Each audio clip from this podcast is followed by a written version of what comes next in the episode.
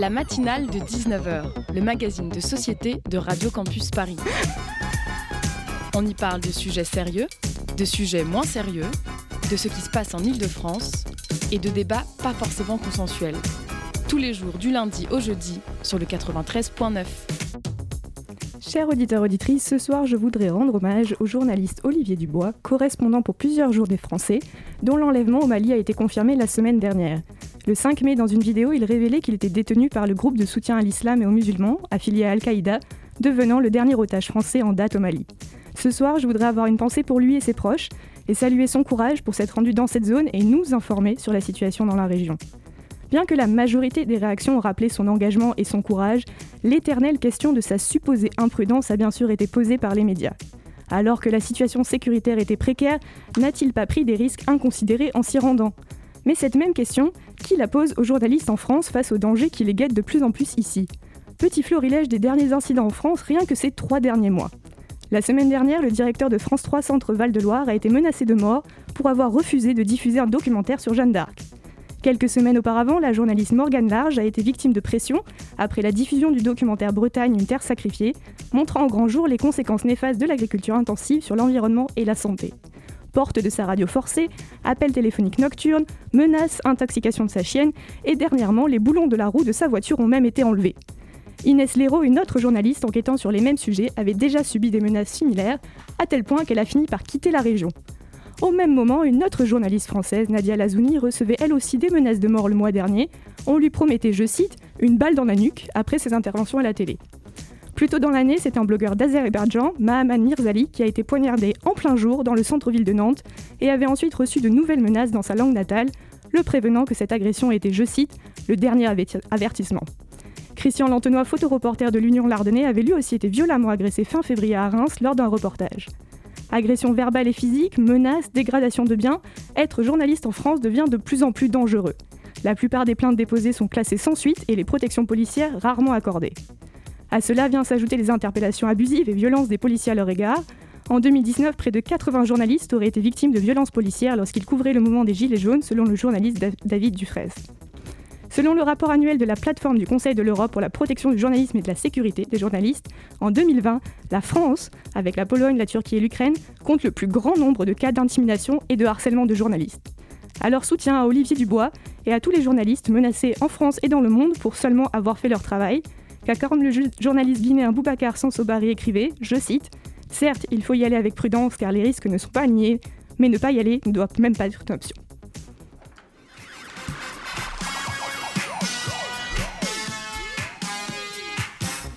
Chers auditeurs, auditrices, tu es toujours sur Radio Campus Paris, c'est la matinale de 19h. Au programme de ce soir, nous allons parler de l'ubérisation dans le milieu de la livraison. On reçoit Édouard Bernas, membre du collectif des livreurs autonomes de Paris. En deuxième partie d'émission, on change de ton pour parler musique. Alibas viendra nous faire découvrir sa musique ainsi que le dispositif qu'elle marraine, Rappeuse en liberté. On aura aussi le plaisir d'écouter deux chroniques, d'abord sur la finance par Pierre, puis une chronique de Lucas en fin d'émission. Reste avec nous pour suivre ce contenu de qualité sur la matinale jusqu'à 19h55.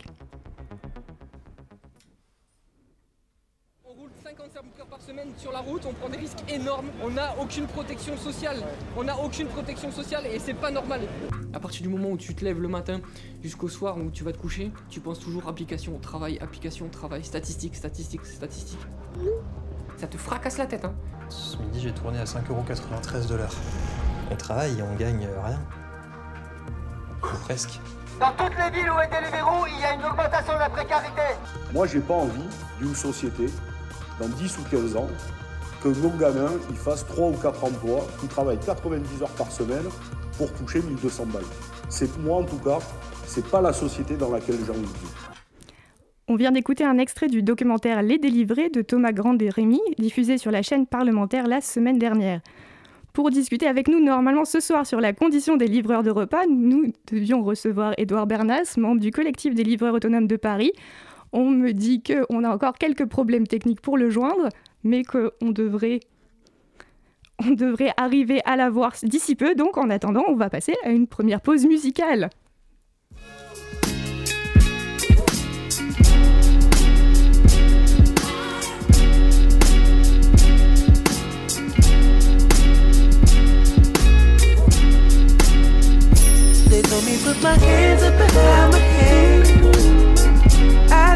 Got the wrong one. I'm sick and tired of running. I've been searching where the love went. I've been looking for the dove, and they told me if I move, they gon' shoot me dead. But I think I'm about to go to love. I've been waiting on the summer. So looking back and wonder how we put to me under. They told me put my hands up behind my head.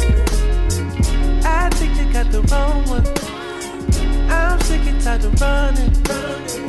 I've been searching where the love went. I've been looking for the dove, and they told me if I move, they gon' shoot me dead.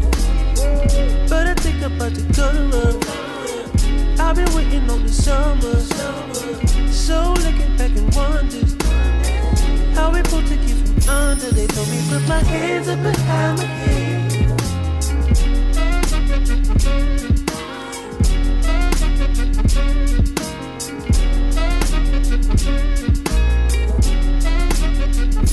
They told me put my hands up behind my head. I think they got the wrong one. Et c'était que une petite interruption momentanée. Nous venons de retrouver notre cher invité Édouard Bernards, membre du collectif des livreurs autonomes de Paris, pour parler avec nous sur la matinale de la condition des livreurs de repas. Bonsoir Édouard Bernards. Bonsoir. En ma compagnie, j'ai également Juliette, ma co-intervieweuse de ce soir. Bonsoir Juliette. Bonsoir. Euh, tout d'abord, Édouard Bernas, pouvez-vous raconter à nos auditeurs et auditrices la journée type d'un livreur? Alors, la journée type d'un livreur, comment ça se passe? Eh bien, tout simplement, déjà, il travaille euh, sur les heures de, on va dire, de convivialité, donc le, midi et le soir, principalement, sur les heures de repas. Donc, euh, pour avoir une vie de famille, c'est pas évident. Il prend son vélo plus son scooter maintenant, il reçoit une commande, euh, il va la récupérer dans un restaurant et ensuite il va la livrer à un client et, euh, et ça s'enchaîne comme ça, ainsi de suite et ainsi de suite. Très bien. Et est-ce que vous pouvez nous parler des profils types qui se cachent derrière tous ces livreurs? Alors les profils types, ça a beaucoup changé. Au début, il y avait beaucoup d'étudiants intramuros parisiens à vélo. euh, et puis après, il y a eu les jeunes de, on va dire, euh, de banlieue, attention, hein, pas, pas péjoratif, euh, avec des, des scooters, de- des gros scooters. Et puis ben, maintenant, ça s'est beaucoup dégradé. Il y a beaucoup malheureusement de, de- de livreurs qui sont euh, sans papier et qui travaillent sur des comptes euh, loués. Quand vous dites maintenant ça s'est beaucoup dégradé, qu'est-ce que c'est maintenant? Qu'est-ce qui a fait que ça s'est dégradé? Eh bien, en fait, les conditions de travail se sont extrêmement dégradées. Et quand je vous dis extrêmement dégradées, c'est un euphémisme. C'est-à-dire que la plateforme a unilatéralement décidé de euh, changer les conditions de travail, de baisser les rémunérations et d'augmenter les distances euh, de livraison. Ce qui fait que euh, d'un coursier payé 7,50 euros de l'heure plus euh, la course, on est passé à une rémunération euh, qui est basée à la fois sur le temps et la distance. C'est assez compliqué à comprendre. En gros, la, la course moyenne est à, on va dire, 3 euros, 3,20 euros. Et donc quand vous dites la plateforme, c'est toutes les plateformes ou c'en est une en particulier? Bah, une fois que vous en avez une qui le fait, euh, les autres suivent. hein. C'est la logique euh, de la concurrence, donc euh, c'est toutes les plateformes le font. Et comment ça se fait? Alors tout d'un coup, une, euh, alors qu'une plus grande demande normalement de livraison de repas dans cette période où les restaurants sont encore fermés, et pourtant une dégradation soudaine apparemment est marquée. Comment ça se fait? En fait, ça s'est fait de, sur plusieurs années, euh, traditionnellement l'été, parce que l'été, il n'y a pas beaucoup de livreurs, il n'y a pas beaucoup de commandes, et changer la rémunération, ça, ça, passe. Euh, donc ça s'est dégradé comme ça chaque, année depuis, on va dire, euh, bah, depuis 2017 hein, finalement. Euh, ce qui fait qu'on arrive à une situation aujourd'hui où effectivement il y a beaucoup, beaucoup, beaucoup de coursiers pour malheureusement pas assez de commandes et donc on a beaucoup de livreurs qui attendent, qui passent leur temps en fait à, attendre et ce temps d'attente-là n'est pas rémunéré. C'est ça le problème, c'est que les livreurs sont rémunérés à la tâche, c'est-à-dire à la, course, à la commande. Et est-ce que vous pensez euh, que les algorithmes ont un rôle euh, justement là-dedans? Alors, euh, il n'y a pas d'algorithme. Il y a la décision automatique qui est issue d'une volonté humaine, en fait. L'algorithme, c'est la traduction numérique d'un ordre, d'une volonté humaine, puisque c'est quelqu'un qui rentre des données pour nourrir cet algorithme. Donc quand on dit l'algorithme a une place prépondérante, c'est pas tout à fait exact. C'est la plateforme qui a une place prépondérante dans, le, dans, la manière de calibrer et de calculer euh, le, cet algorithme-là. Cet algorithme-là, il est nourri par un homme. Le mythe de l'algorithme qui se nourrit par lui-même, c'est mhm. faux et archi faux. Par exemple, vous prenez le cas d'une voiture autonome développée, on va dire, au Canada. Bon, au Canada, bah, vous allez rentrer dans l'algorithme de la voiture autonome. Attention, devant, vous avez un, un, orignal, par exemple, qui est un animal euh, canadien assez, connu. Mais si vous mettez la même voiture euh, en Australie, par exemple, ce ne sera pas des, sera pas ces animaux-là que vous allez rencontrer, ce sera plus des kangourous, sauf que la voiture l'aura pas enregistré. Parce que l'homme derrière n'aura pas rentré comme données que bah, le kangourou ne se comporte pas de la même manière qu'un orignal, il n'a pas la même forme, etc. etc., etc. Donc la, la, place des algorithmes est extrêmement problématique parce que nous, les travailleurs, ne pouvons pas y avoir accès. Euh, c'est pas pas transparent, c'est très opaque et ça arrange aussi les plateformes qui se planquent un peu derrière ça et disent bah voyez c'est pas nous, c'est l'algorithme. Donc les plateformes se cachent derrière les fausses excuses des algorithmes. Euh, que font les, plateformes pour pallier à ces conditions de travail précaires dont vous, dénoncez déjà et qu'on a pu également voir avec le décès de livreurs qui s'accumulent en France Le dernier en date, Rumel Ahmed, qui a été percuté par un camion mardi dernier à Paris. Un autre livreur à vélo également décédé jeudi près de Rouen. Qu'est-ce que les plateformes font pour mieux protéger ces travailleurs? S'ils font quelque chose Mais En fait, les, plateformes ne font rien puisqu'elles organisent elles-mêmes la, précarité. C'est-à-dire qu'on a, des, entreprises qui ne peuvent pas être rentables si elles font appel à des salariés. Donc elles vont faire appel à des indépendants. Et pour une plateforme euh, numérique qui repose pour l'instant euh, sur des levées de fonds, qui n'est pas euh, rentable, il y a deux variables d'ajustement. C'est le budget marketing ou la rémunération du livreur. Donc il suffit de se balader dans les transports ou même d'allumer sa télévision pour comprendre que les plateformes ont fait le choix plus de sauvegarder le budget marketing et de taper dans la rémunération euh, des livreurs.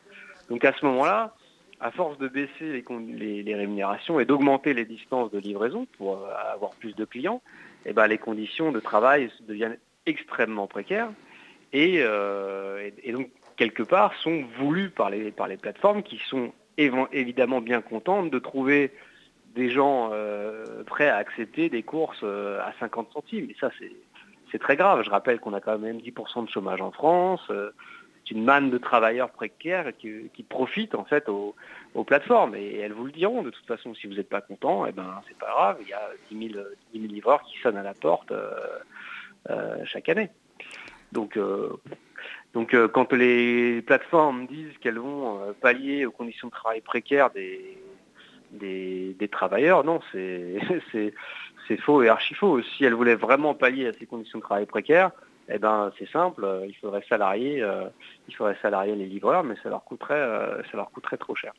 Donc c'est un fonctionnement qui n'existe que par l'organisation de cette précarité, comme vous le dites. Donc c'est une intention de ces plateformes d'avoir finalement des conditions de travail précaires et même donc des conditions dangereuses qui peuvent amener au décès ou à des blessures c'est une volonté. Bah, disons que de toute façon, comme vous avez, euh, on parlait de l'algorithme tout à l'heure, euh, euh, Deliveroo, Uber Eats et compagnie ont fait le choix de contrôler un certain nombre d'éléments essentiels de la relation de travail.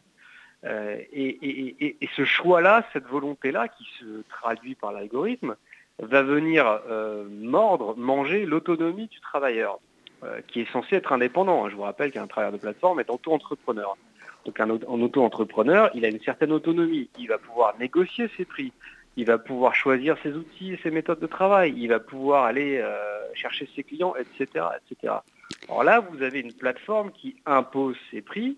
Vous avez une plateforme qui euh, vous donne votre outil de travail, l'algorithme, qui donne la possibilité aux clients de vous noter, euh, qui va vous géolocaliser, qui va vous donner des sanctions si vous avez choisi le mauvais itinéraire, si vous avez livré en retard, etc. Ce qui fait qu'au final, l'autonomie euh, supposée du travailleur indépendant est complètement, euh, a, complètement disparu.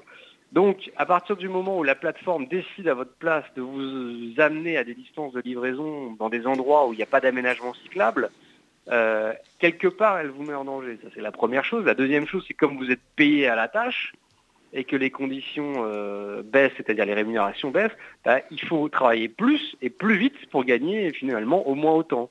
Donc c'est un peu finalement une invitation à, euh, cramer des feux rouges. Tandis que quand les livreurs étaient payés à l'heure, eh ben, qu'importe que le restaurant soit en retard, qu'importe que le client soit en retard aussi, vous étiez payé à l'heure, donc à la limite, pas de panique, vous êtes payé. Quoi.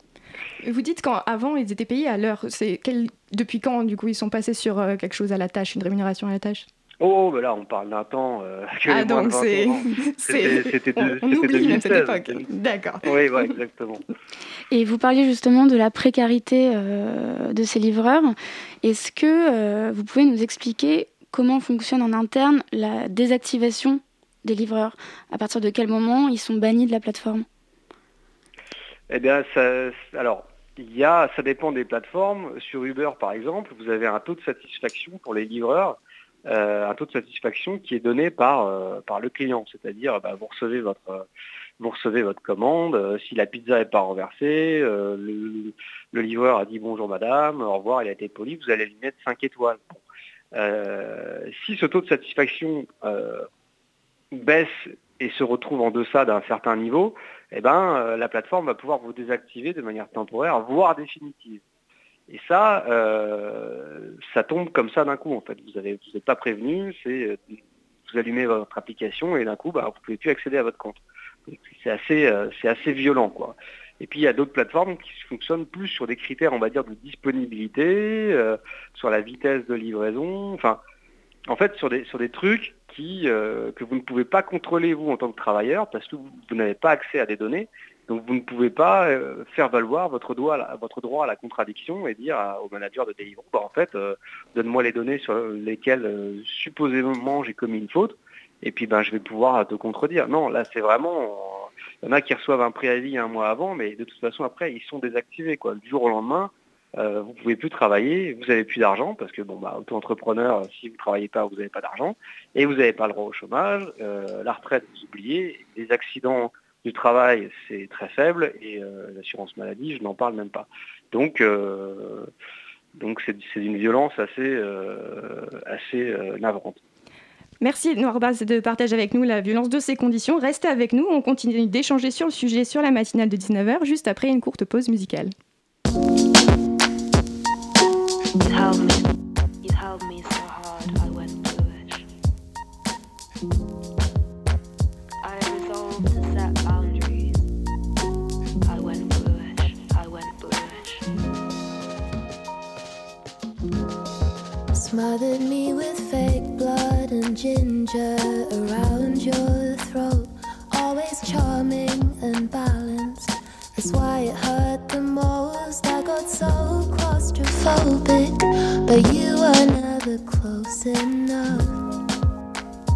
Hey, it's not easy when you call me in the dead of the night. When I say I need some space, I shouldn't have to ask you twice. It's not easy when you call me in the dead of the night. When I say I need some space, I shouldn't have to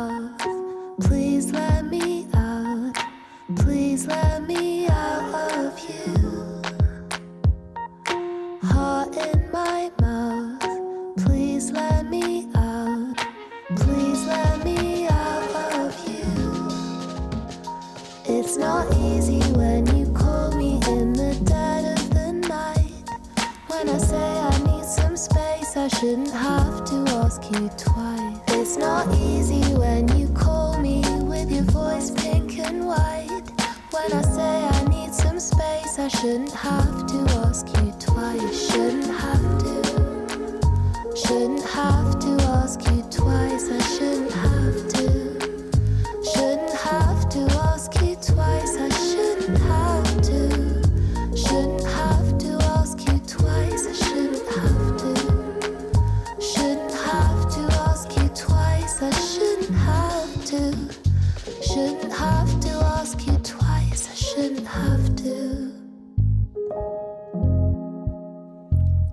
À l'instant la chanson Bluche d'Arlo Parks. Merci de nous suivre sur Radio Campus Paris.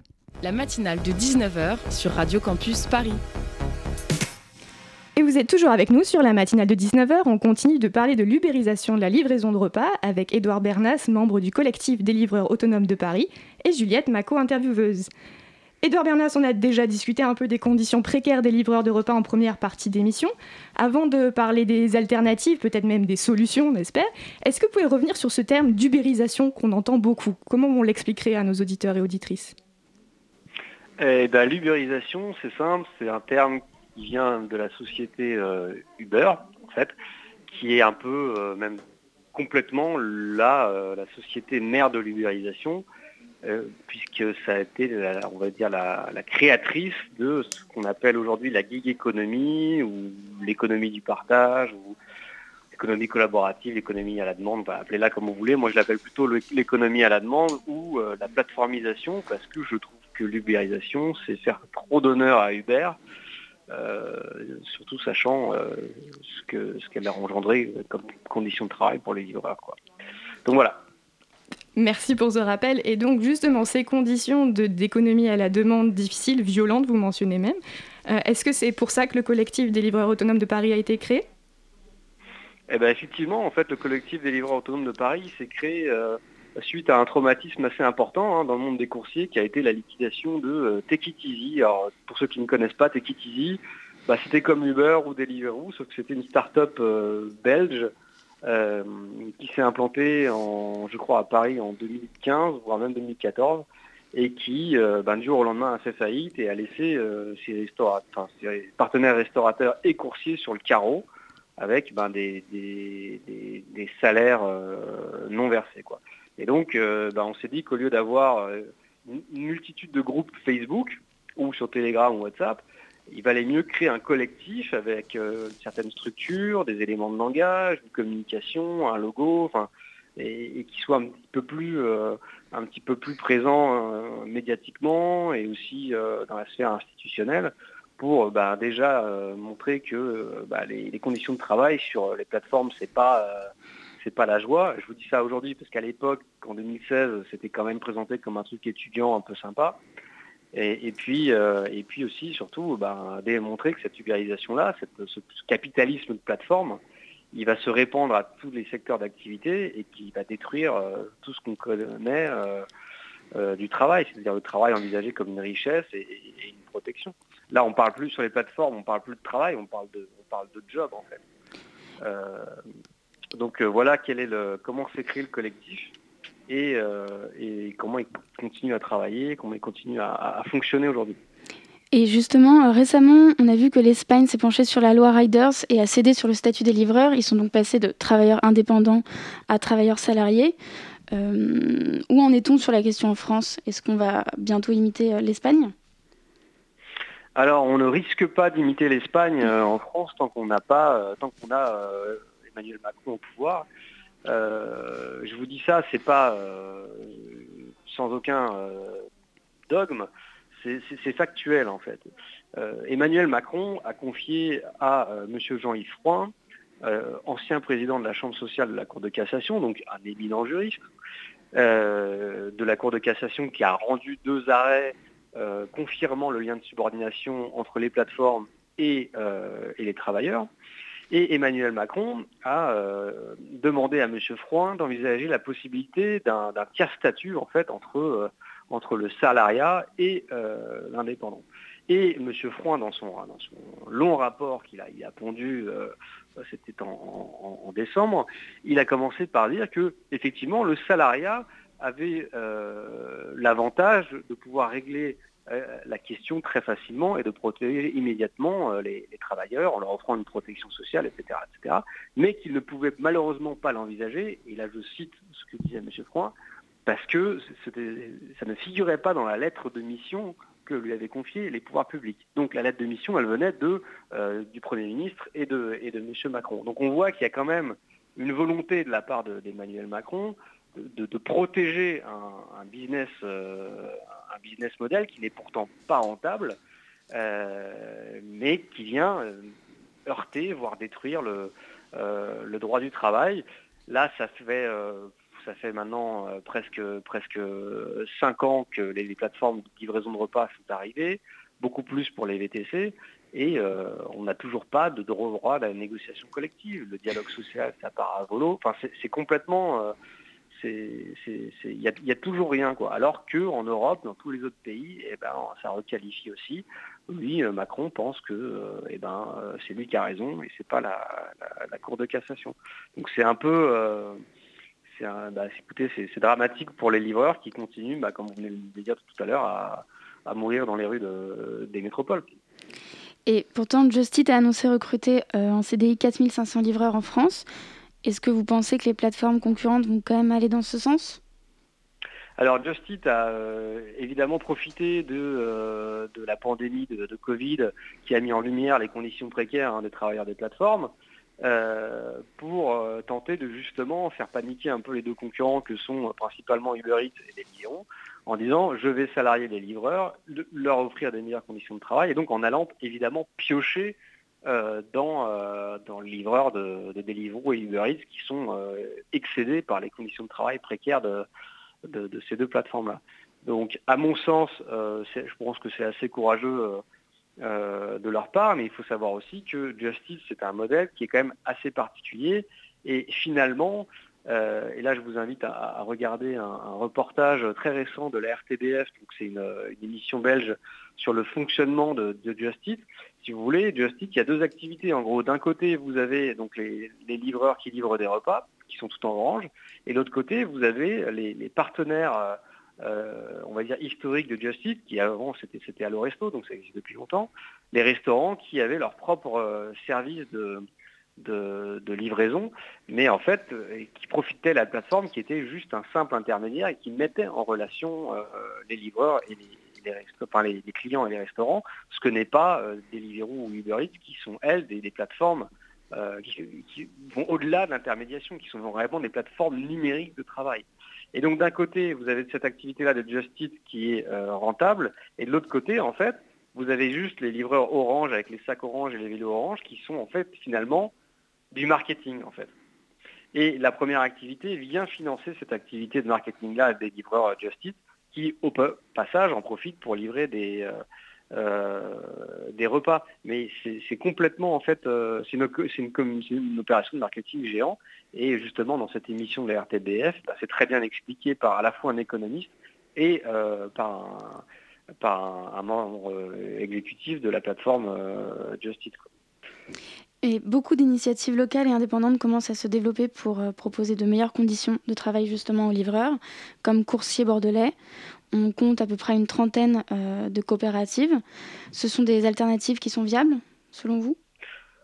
Bah, les, les, les, coopératives sont des alternatives, il ne faut pas se planter, intéressantes. Euh, après, bon, bah, elles sont construites comme des coopératives, alors que les plateformes sont construites plus comme des, sociétés euh, capitalistes, avec, basées sur une expansion rapide. Euh, donc ce qui est certain, c'est que euh, les, coopératives n'ont pas, pas les mêmes moyens financiers que les plateformes et donc euh, n'ont pas non plus la même ambition d'expansion. elles ont vocation finalement à rester sur le, sur le, sur le niveau local, c'est-à-dire dans chaque métropole. Euh, elles sont des alternatives crédibles, éthiques, qu'il faut utiliser parce que ça permet de, salarier des, bah, des, livreurs, de, leur donner une vraie protection sociale, une vraie retraite, un vrai chômage, etc. Mais pour l'instant, elles sont encore un petit peu, on, va dire, euh, euh, minoritaires, ce qui, est, ce qui est dommage. Alors qu'on a pourtant un, logiciel CopCycle qui permet, qui est mis à disposition de ces, coopératives-là. Donc pour l'instant, c'est encore un petit peu, voilà, c'est encore un petit peu, on est, on est en prémisse des alternatives. Et, je pense que les coopératives ne doivent pas être les seules alternatives à, la libéralisation. Il faut aussi qu'il y ait une vraie régulation de la part du, pouvoir en place et, que, et que les, plateformes, je pense, salarient leurs livreurs. Mais je pense qu'on là, on parle d'une galaxie très très lointaine. Quoi. Et au lieu de faire évoluer leurs conditions de travail, on remarque que les villes légifèrent plutôt pour protéger les consommateurs et les résidents. À Nantes, la municipalité a interdit aux scooters l'accès au centre-ville. À Paris, on réfléchit à une euh, réforme de l'Autolib Vélib pour limiter son utilisation par les livreurs à vélo. Les livreurs sont pointés du doigt et encore une fois, les plateformes s'en sortent. C'est une double peine. Alors oui, c'est une double peine et puis c'est un petit peu, euh, si vous voulez, c'est c'est un petit peu hypocrite pour euh, plusieurs raisons. Euh, d'abord parce que en général, les livreurs qui viennent livrer dans les métropoles, ils n'habitent pas dans intramuros, ils habitent dans les banlieues proches ou lointaines, donc ils ne votent pas dans, les villes, dans les mairies, dans les mairies concernées. Donc bon, première chose. Deuxième chose, là il y a eu une pandémie, si vous voulez, et un couvre-feu qui fait que le soir, les gens ne sont plus habitués, je pense, à entendre les bruits des voitures ou même le bruit de le moindre bruit, quoi. Et donc, comme il n'y avait plus que les scooters dans la rue, eh ben effectivement, ils n'ont plus entendu que ça et, euh, ça les a, euh, ça les a, je pense, euh, énervés. ce qui est vrai que ça, ça fait du bruit, un scooter thermique, mais il faut comprendre que un véhicule électrique, que ce soit un vélo ou un scooter, ça a un coût et on parle de livreurs très très précaires. Et je pense que la mairie, au lieu d'interdire certains abonnements Vélib aux livreurs, ferait mieux de mettre en place justement euh, euh, des, abonnements plus professionnels à destination de ces gens-là. Euh, mais ce ne serait toujours pas s'attaquer au vrai problème qui est les plateformes. Et je pense que les riverains, comme les municipalités, au lieu de s'en prendre aux plateformes, devraient prendre le problème à bras le corps, s'attaquer non pas à l'accessoire mais au principal, et donc s'attaquer aux, plateformes de, euh, de, livraison. Vous avez des dark kitchens qui sont les cuisines partagées euh, de, des Deliveroo, euh, ou même vous en avez des dark kitchens qui appartiennent à des acteurs, à des, acteurs privés, et qui, si vous voulez, sont un rassemblement de cuisine, un rassemblement de restaurateurs partenaires, de 15 à 20, parfois 30, et, donc, elles sont destinées uniquement à la livraison. Il n'y a pas de clients en salle, si vous voulez. C'est vraiment des hubs de livraison. Et donc là, il y a beaucoup, effectivement, bah, logiquement, de euh, rassemblements de livreurs qui euh, arrivent en scooter, qui font du bruit, qui discutent, etc. etc. Si vous aviez des distances de livraison courtes, euh, avec une rémunération plus élevée, il y aurait plus de, livreurs à vélo et donc moins de bruit et moins de pollution. Et, donc là, c'est aussi aux municipalités d'intervenir auprès des plateformes en leur disant c'est pas à nous de payer les pots cassés, de euh, l'hyper-précarisation euh, des conditions de travail que vous, que vous organisez en fait. Très bien, merci beaucoup Edouard Bernas d'avoir échangé avec nous sur la réalité des livreurs de repas sur la matinale de Radio Campus Paris. Je rappelle que vous êtes cofondateur du collectif des livreurs autonomes de Paris. Merci encore pour votre temps et avant de passer au Zoom et les chroniques du soir, il est temps de savourer une deuxième pause musicale.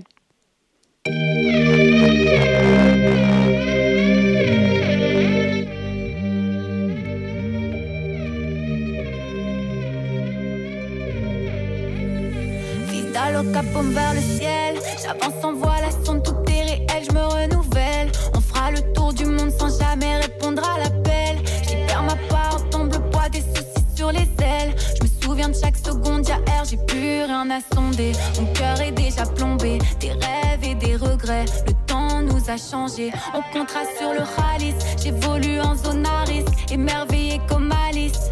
Je remplis les valises, un Alice sans retour, entre joie et peine un sentiment d'amour, habillé par la haine. Je passe et fais la sourde, libéré de mes chaînes. Projet sorti du four, je débarque sur la scène, je me console et j'encaisse les bails.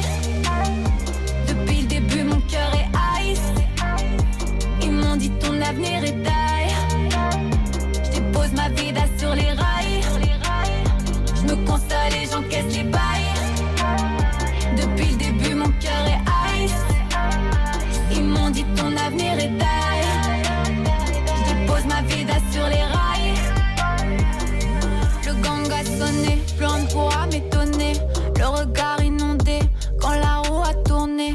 Fais face à mes songes. Je cavale pour y plonger. Zigzag entre les étoiles quand le ciel est criblé.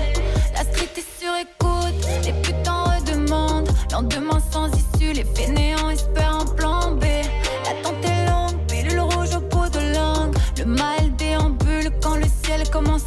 Finis la nuit au bord de l'ivresse. J'attends que ma folie cesse. J'essaye à réparer ma tristesse. J'encaisse sans politesse. J'pense à l'oseille, j'pense à mon business. Redémarre en vitesse. Une mine d'or pour signe de richesse. Face à leur maladresse. Je me console et j'encaisse les bails. Depuis le début, mon cœur est ice. Ils m'ont dit ton avenir est die. Je dépose ma vida sur les rails. Je me console et j'encaisse les bails.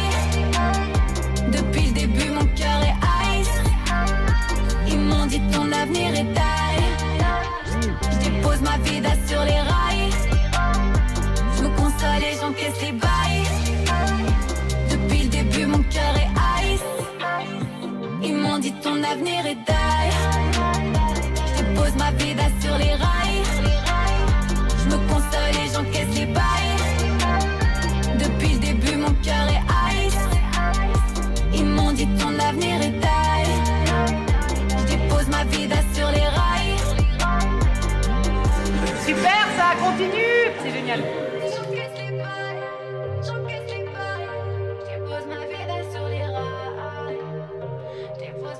On écoutait à l'instant J'encaisse d'Alibas que l'on reçoit dans un instant dans notre Zoom. Merci de nous écouter sur le 93.9.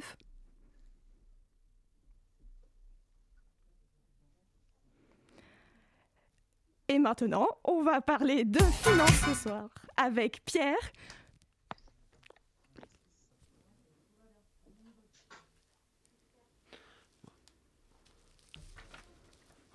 Bonsoir. Petit problème technique, mais c'est pas grave. Pierre, tu vas nous parler finances, je pense, sans ton son ce soir. Mais c'est pas grave, je suis sûre que tu vas être très clair sur le sujet. Euh, oui, tout à fait. Alors, euh, Pierre Larouturou, ce nom ne vous dit peut-être rien, et pourtant son combat gagne à être vraiment connu. Rapporteur du budget européen, il fit une grève de la faim pendant 18 jours pour, je cite, alerter les citoyens sur les coupes du budget de l'Union européenne dans les domaines du climat et de la santé, et obtenir une taxe ambitieuse sur les transactions financières. Et qu'est-ce que c'est cette taxe sur les transactions financières? Eh bien, je vous propose euh, d'écouter euh, Thomas Coutreau, économiste engagé dans l'association ATTAC. Surtout qu'il y a quelque chose d'obscène quand on nous dit qu'il n'y a pas d'argent pour la santé. C'est quoi la taxe sur les transactions financières? Bah, C'est la taxe Tobin, la, la revendication fondatrice euh, d'Attaque. C'est une taxe euh, toute petite, hein, 0,1%, sur, euh, mais sur toutes les transactions financières. Et euh, ça a un effet euh, assez fort puisque ça dissuade euh, ce qu'on appelle les transactions à haute fréquence. hein, C'est-à-dire ces, achats et ventes d'actions, d'obligations, de titres financiers qui se répètent des centaines ou des milliers de fois dans, la seconde ou dans la minute et qui servent à gagner beaucoup d'argent, mais sans aucune utilité pour l'économie réelle. Et donc, en taxant ces transactions, on peut à la fois les réduire fortement, réduire l'instabilité des marchés financiers, réduire la spéculation, et aussi euh, dégager beaucoup d'argent pour financer des urgences euh, sociales, écologiques au plan euh, national, européen et, et au plan international. Alors aujourd'hui, il existe bien une taxe en France, mais elle n'a pratiquement aucun impact sur la spéculation. Il faut donc une vraie taxe à l'échelle européenne. Et que rapporterait cette taxe si on l'appliquait aujourd'hui? Pourquoi elle est si importante?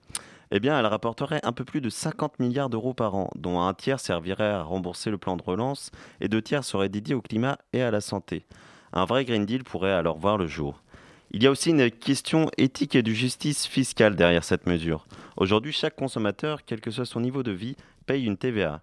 Ainsi, même les plus démunis doivent payer une taxe de 5,5% sur les produits alimentaires de base, quand la spéculation, elle, n'est aucunement taxée. Cette, cette réalité paraît encore plus injuste quand on sait que les marchés financiers ont prospéré durant la crise sanitaire. Enfin, comme il a été dit auparavant par Thomas Coutreau, elle permettrait d'éviter de futures crises économiques en atténuant la vol- volatilité des marchés. Alors pourquoi l'Union européenne n'a toujours pas appliqué cette taxe? Eh bien, c'est un sujet complexe, euh, préalablement initié par l'économiste Keynes en 1936, puis par Tobin en 1972. Le sujet tourne autour de la table européenne depuis 2010. Bien souvent, l'Europe se retrouve paralysée par sa règle de l'unanimité. Cependant, une coopération renforcée permet à quelques pays pionniers d'avancer sur une proposition sans attendre l'accord de tous les, États membres. 11 pays de l'Union européenne ont donc décidé de travailler ensemble, dont la France, qui est donc c'est principalement elle qui, face au lobby financier, bloque les négociations. Selon le ministre autrichien, avec ce que propose la France, 99% des transactions ne seraient pas taxées. Bref, on en est au point mort. Alors cette taxe peut-elle voir le jour? Eh bien, c'est une taxe qui revient à chaque fois sur la table, mais sans jamais être appliquée, donc bon. Mais des pays comme la Belgique et la Pologne, qui refusaient auparavant cette taxe, la soutiennent aujourd'hui. L'Allemagne, moteur de l'Europe, encourage également sa création. En outre, le Premier ministre portugais Antonio Costa, à la tête du Conseil de l'Union européenne jusqu'au 30 juin 2021, souhaite que cette mesure passe. Et à savoir également que 70% des députés européens souhaitent son application. Et puis aux États-Unis, Joe Biden vient d'annoncer de grandes mesures fiscales, taxant les super riches pour financer des mesures sociales. Peut-être que l'Europe en prendra exemple. Et quand Pierre Larouturou a rencontré le pape en mars dernier, celui-ci soutenait son combat et disait même du système de la finance qu'il était le fumier du diable. Enfin, la pétition, la, euh, la pétition taxons la spéculation.eu a été signée par plus d'un million de citoyens européens. Donc, je pense qu'il y a de l'espoir. En tous les cas, on en saura davantage ce 18 mai, date à laquelle les ministres des Finances vont se retrouver et décider ou non de créer cette taxe. Et merci bien Pierre pour cette chronique financière sur les taxes sur les transactions euh, financières. Et donc rendez-vous le 18 mai. Le Zoom, dans la matinale de 19h. Chers auditeurs, auditrices, tu es toujours sur les ondes de Radio Campus Paris et comme chaque soir, c'est l'heure du Zoom. Ce soir, on reçoit Alibas, rappeuse bruxelloise, signée chez Sony Music France et marraine du dispositif Rappeuse en Liberté, dispositif dont l'attachée de presse Anne-Sophie est animatrice de l'émission Independenza, diffusée sur Radio Campus. Bonsoir Alibas. Oui, bonsoir. Il y a juste un petit, un petit détail, c'est que moi, je suis une rappeuse indépendante. Je suis pas chez Sony. Ah, alors là, grosse Oui, voilà. erreur, merci de le préciser. Donc, rappeuse bruxelloise indépendante. Merci Alibas Oui, d'être voilà. avec nous. Je suis également toujours en compagnie de Juliette. Bonsoir Alibas. Alors pour commencer, euh, votre dernier morceau, euh, Appel manqué, a été tourné en Islande et le clip approche désormais le million de vues. En un an, votre notoriété s'est accélérée. Comment vous expliquez votre succès? Ben, écoutez, franchement, euh, c'est moi, je suis focus que sur le travail, donc ça veut dire que je suis toujours au studio et tout. Donc c'est des trucs que je regarde pas trop, mais euh, en vrai, je pense que c'est juste du travail et, euh, et je, que je me suis un peu trouvée artistiquement, donc je prends que du plaisir dans ce que je fais. Je pense que ça doit être ça, et que je me mets justement aucune limite, en totale liberté, et du coup, bah, que du Et kiff. se faire une place dans le monde du rap, est-ce que ça a été quelque chose de difficile? Bah, c'est sûr que c'est pas facile et que c'est encore un peu plus difficile si t'es une fille et que, comme je disais, t'es un peu féminine, tu revendiques que d'être une fille, quoi. Et moi, je suis vraiment comme ça, donc euh, je suis pas du tout garçon manqué et tout, je suis très féminine. Donc, du coup, c'est vrai que dans le rap, au début, on se dit, euh, c'est qui cette petite pétasse ou des trucs comme ça. Donc, c'est un peu compliqué. Et puis après, bah, il suffit d'envoyer euh, de la qualité et ça se passe bien, quoi.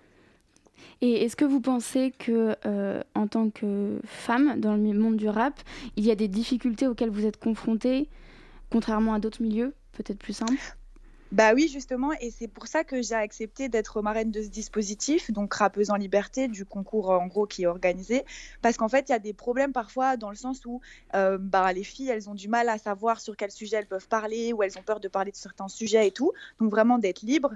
Et en gros, il y aura des ateliers pendant le concours qui vont leur permettre de libérer leur écriture, etc.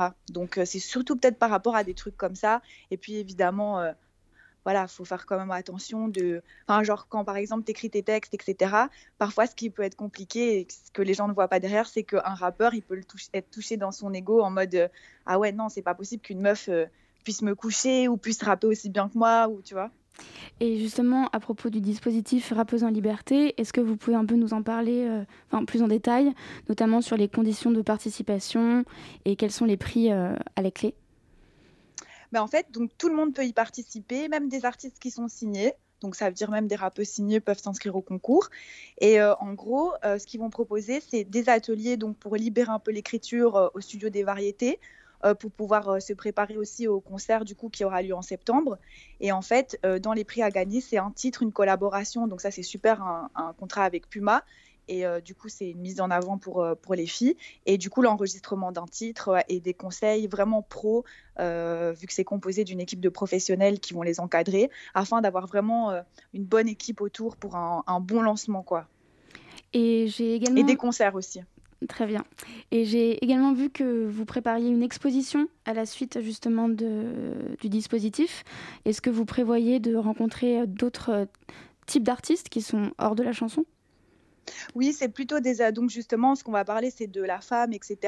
Parce qu'en gros, ce qui se passe euh, par, par rapport au rap, etc., c'est le reflet de la société, en fait.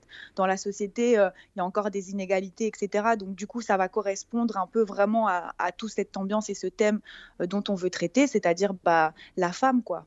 Très bien, donc par exemple des peintres, des dessinateurs ou, ou bien... Oui, voilà. Très bien, d'accord. Euh, Et donc, est-ce qu'il y a déjà des initiatives comme ça qui ont été faites ou pourquoi celle-là euh, ressort rappeuse en liberté? C'était parce que vous êtes senti un peu peut-être seul auparavant et il y avait un besoin de ramener de- dans un peut-être un cadre un peu plus sécurisant d'autres rappeuses? Euh, ben, en fait, euh, moi, c'est, du coup, c'est pas mon initiative, c'est l'initiative euh, du dispositif. On m'en a parlé de cette initiative. Et du coup, bah, j'ai adoré l'initiative vu que bah, moi, j'ai toujours été un peu féministe. C'est-à-dire, j'avais sorti un clip il y a deux ans, Molly, où j'ai fait twerker des mecs. Et en fait, on l'a supprimé de YouTube parce que c'était pas, pas bien accepté, c'était pas bien vu. Alors, je comprends pas, vu que les meufs, on peut nous faire twerker, il y a aucun problème. Et quand c'est un mec, euh, du coup, les gens, ils ont un peu chaud. Et en fait, c'était vraiment un message déjà féministe il y a longtemps. J'ai fait un titre aussi Baby Mama où j'expliquais que on parle toujours que les filles pourraient être des michtos, des putes et tout, mais qu'il y a des mecs aussi dans ce cas-là. Donc c'était à chaque fois féministe. Et récemment, j'ai fait un titre contre le harcèlement de rue qui s'appelle String Révolution.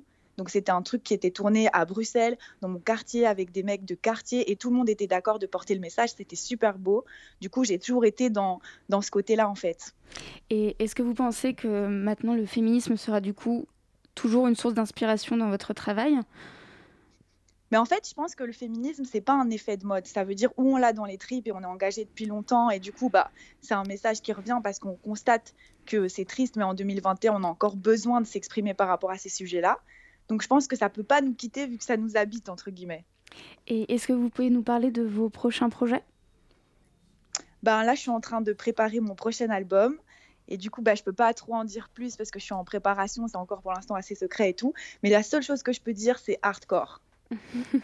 Et donc, toujours, on imagine féministe, certainement. toujours féministe.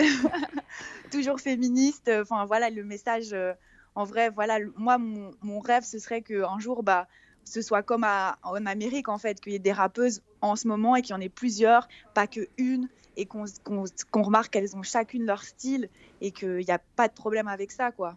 En parlant de style, j'ai vu que vous aviez été en partenariat, dites-moi si je me trompe cette fois-ci, en partenariat avec Bershka et que vous pensiez même créer votre propre marque de mode. Comment vous. Est-ce que le- la Ouais. mode, c'est l'aspect féministe et la musique C'est pas forcément évident pour tout le monde. Comment vous mêlez ces différentes passions? Vous êtes bien renseigné. ben, c'est vrai, je prépare euh, une marque parce qu'en fait, j'ai toujours aimé designer des vêtements. Ce que j'ai fait avec Bershka, c'était une opération de design. Donc, on a designé une espèce de mini collection. À la suite de ça, on a fait un concert et tout. Et en fait, moi, comme je suis une grosse gamine dans ma tête et que je suis toujours coincée de quand j'étais petite, genre, je suis une meuf, j'adore le rose, les paillettes, je suis très kitsch et j'adore tout ça. Et ben, du coup, j'avais ce style assez années 2000. euh, voilà, depuis assez longtemps. Du coup, ça leur a parlé et ils m'ont contacté. Ils m'ont dit qu'ils voulaient rentrer dans un délire un peu comme ça. Et, euh, et du coup, ça s'est fait comme ça, quoi. Eh bien, merci beaucoup Alibas de nous avoir parlé de vos projets. Je rappelle que les et du dispositif. Je rappelle que les candidates peuvent s'inscrire sur le site dédié Rappeuse en Liberté avant jusqu'au 27 mai. Merci Alibas encore et Juliette. Et avant Avec de se plaisir. quitter, on retrouve Lucas pour sa chronique. La matinale de 19h, le magazine de société de Radio Campus Paris. Et donc ce soir, nous aurons le plaisir d'écouter Lucas qui s'est rendu compte de quelque chose d'incroyable, une théorie qu'il a développée basée sur, selon lui, des éléments concrets, évidents, impliquant toute l'humanité. Oui, ça. En fait, le sexe, ça n'existe pas. Personne baise. J'ai cramé votre secret, les mecs, faut arrêter de se foutre de ma gueule. C'est un putain de prank. Personne baise parce que moi, on m'a jamais proposé de baiser. Je pense que le monde entier s'est organisé pour faire une blague. Ou soit t'es dedans, soit t'es une merde. Moi, je suis pas teubé. Les mecs qui disent qu'ils baisent, vous êtes des menteurs. Genre, ça va se faire chier à se toucher les parties, à se pénétrer avec d'autres personnes. C'est la pire description, mais c'est pas grave parce que ça n'existe pas. On peut pas mal décrire un truc qui n'existe pas. Y a aucun avantage. J'ai cramé, les mecs. Mais du coup, Lucas, comment on explique la reproduction humaine? On peut pas faire des bébés comme ça. Genre, faut se faire chier à déposer du sperme au fond d'un vagin à une période précise. Mais c'est super faux. Comment on a su que c'était ça? Genre, le premier mec, il a mis sa bite dans un vagin pour tester. Je peux pas croire ça. Je sais pas comment on fait des enfants, mais je pense que c'est les cigognes. C'est pareil, personne s'embrasse dans la vraie vie, se foutre la langue dans la bouche de l'autre. Les gens le font en public pour continuer la blague. Mais personne fait ça en vrai. L'industrie de la contraception, c'est une putain d'arnaque. C'est comme vendre de l'oxygène. Faut pas acheter de préservatif, le sexe, ça existe pas. La dernière fois à la fac, il y avait un apéro et comme je suis une merde socialement, je me suis barré très vite tout seul. Et il y a une meuf qui vient me voir dans le campus et qui me dit Viens, on marche ensemble. J'avais mes écouteurs, ça se trouve, elle a insulté ma daronne, je le saurais jamais. Mais j'ai dit Vas-y, go, alors que je la connais pas, mais je suis un peu teubé. On marche en se tenant par le bras et là, elle me dit Viens, on baise. Je capte pas parce que, encore une fois, je suis une merde socialement et parce que c'est chelou de demander ça. Surtout que personne baise. Donc là, il y a une autre meuf qui me dit Par contre, faut payer, mon ref.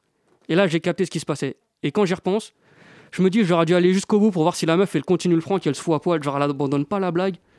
Mais les prostituées, elles prennent pas la carte bleue. Et c'est pas pro. Même l'église, ils prennent la carte. Mais en vrai, dans la camionnette, ça fait des triviales poursuites, il n'y a aucun sexe. C'est mon daron qui m'a raconté. Le concept de virginité, c'est juste un truc mental pour catégoriser les gens, mais en vrai, on est tous puceaux.